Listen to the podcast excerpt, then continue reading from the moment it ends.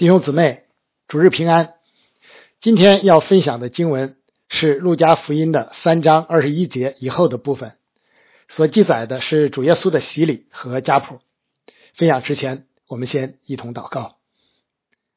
天父，感谢你启示你的话语，叫我们可以查验何为你善良、纯全、可喜悦的旨意。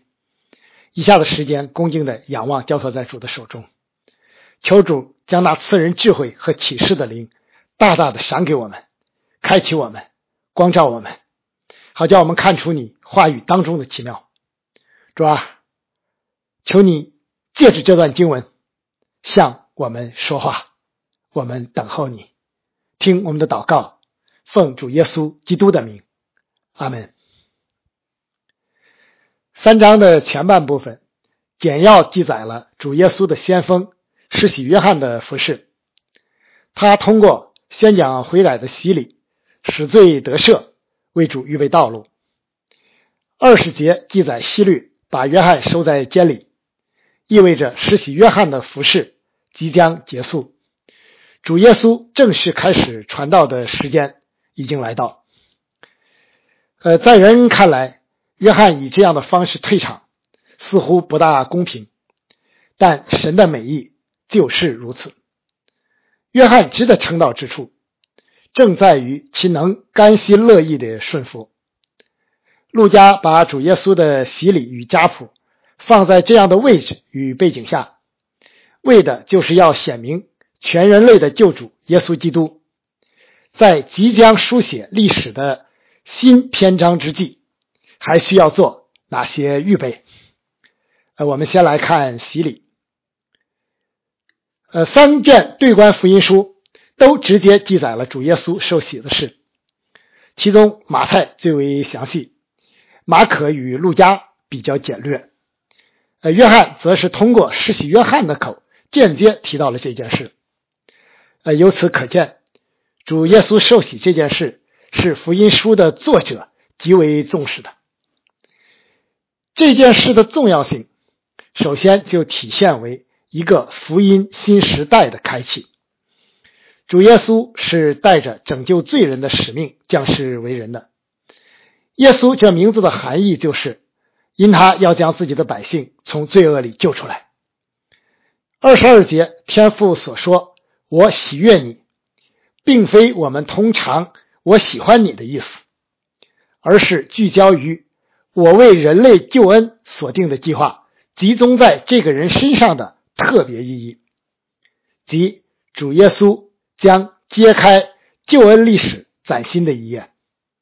从降生到成长，主耶稣一直默默无闻。现在他要通过自己公开的侍奉，将神的计划启示出来，并予以成就。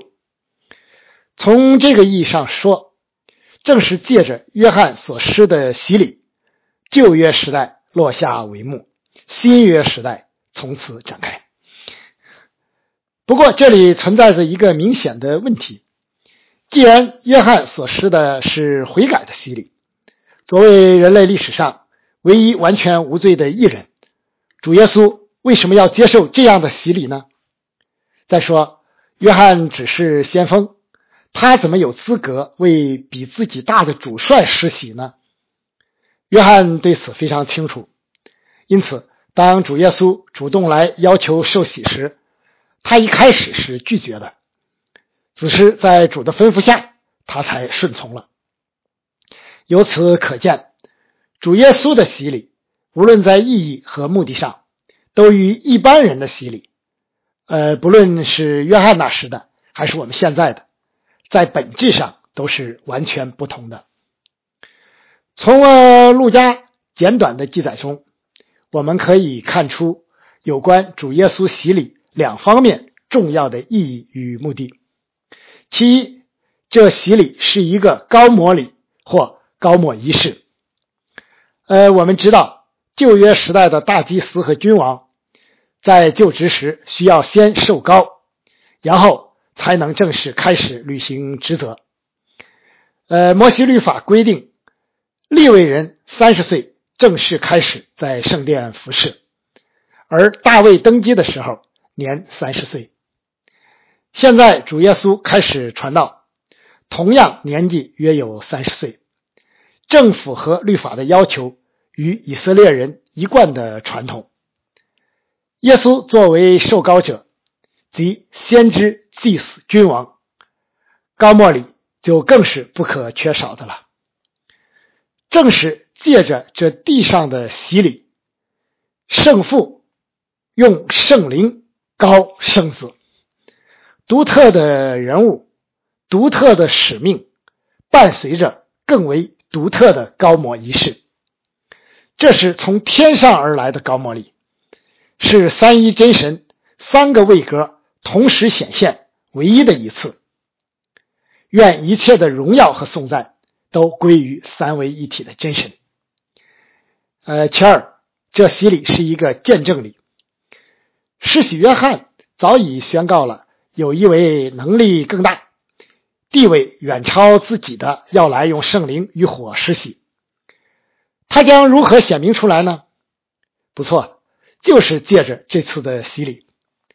主耶稣受洗的时候，天就开了，圣灵降临在他身上，形状仿佛鸽子，又有声音从天上来说：“你是我的爱子，我喜悦你。”这些明显可见的凭据，就是父神为他独生爱子做的见证。尽管不是为向众人显明，呃，因为时候还没有到啊，但施洗约翰却看见了，于是便确认耶稣就是接续自己的那一位。后来就向门徒和众人见证出来。呃，路加特别提及这些事是正祷告的时候发生的。啊，加上前面圣灵的降临，让我们再一次看见路加对此二者的关注与重视。这一特点贯穿于路加福音和使徒行传的始终。是啊，离开了圣灵与祷告，有谁能服侍呢？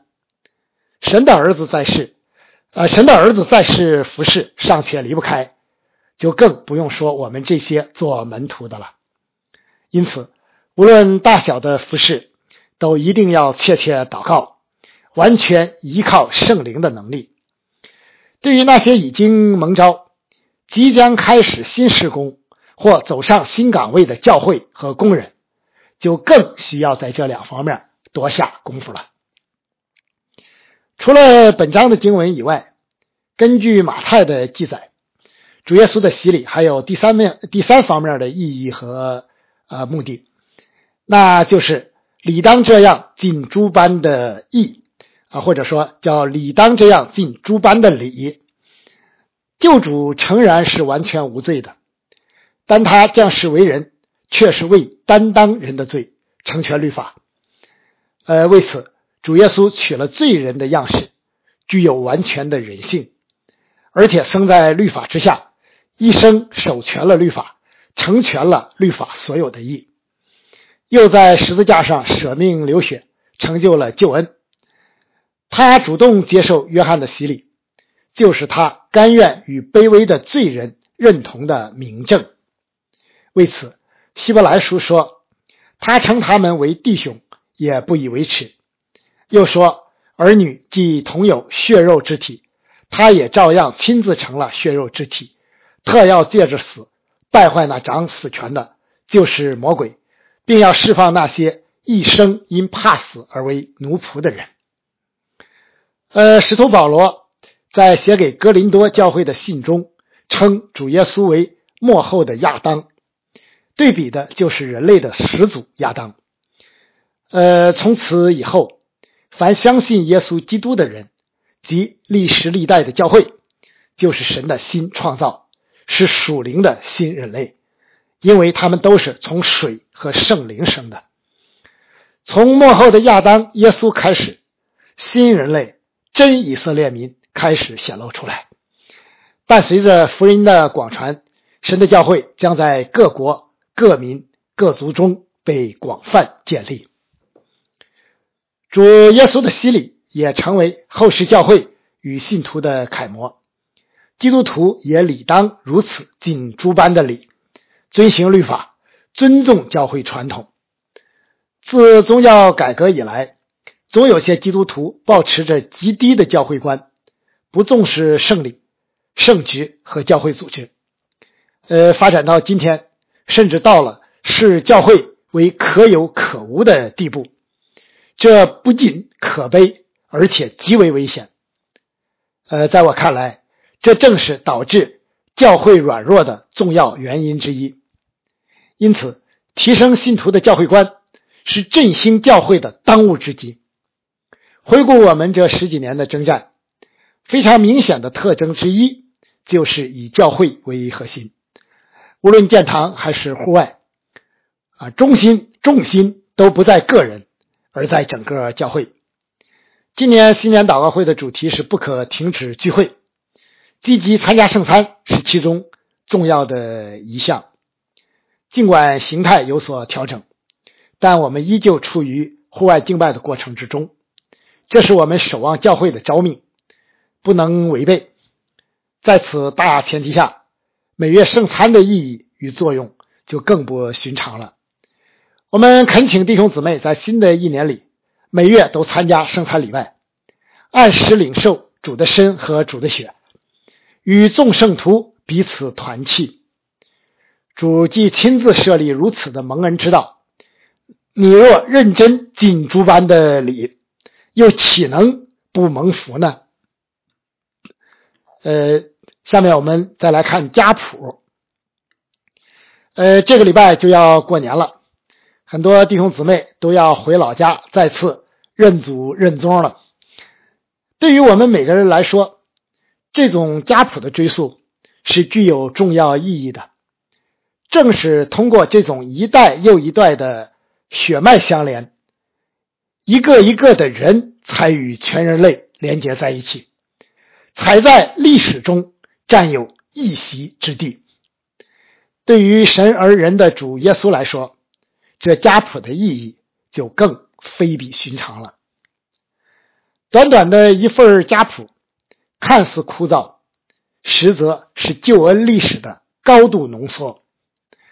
历代志开篇极详尽的家谱，就是为告诉回归的以色列人：尽管我们现在的境况看起来似乎不好，但我们却是选民的正宗传人。神与列祖及其子孙所立之约，对我们依旧有效。我们的未来充满希望。漫长历史岁月的灰尘，可能遮蔽了神应许的光辉，但通过家谱所记载的一代又一代，今天却就要成就在这位道成肉身的人子身上。呃，除了这里以外。马太也记载了一份主耶稣的家谱，比较两份家谱，从亚伯拉罕到大卫完全一样。路加呢上溯至人类的始祖亚当，马太则从选民的始祖亚伯拉罕开始。从大卫以下两份家谱，除萨拉铁、所罗巴伯和约瑟以外，完全不同。路加从耶稣上溯到亚当。为的是强调这福音是通过以色列人进而惠及全人类的。马太则从亚伯拉罕下推至基督，重点在于强调旧约是预表，新约是实体，两个约一脉相承。教会正是新约时代神的选民。要协调两份家谱巨大的差异，实在不是一件容易的事。但我们知道，圣经都是神所漠视的，当然不会有错。因此，这两份家谱必定都是正确的，这是我们信仰的基本立场。呃，在此前提下，该如何面对差异呢？主要的解释有以下两种。呃，第一种是教会比较传统的解释，呃，认为呢，马太记载的是约瑟的家谱。而路加记载的则是玛利亚的家谱，也就是说，二十三节的西里是玛利亚的父亲，约瑟的岳父。呃，当然，西里也可能已经收养约瑟为儿子。这种解释的合理性显而易见，比较容易为人接受。只是路加明确说，依人看来他是约瑟的儿子，呃，完全没有提及玛利亚。再说。犹太人也没有追溯呃母亲家谱的传统，给此解释带来困难。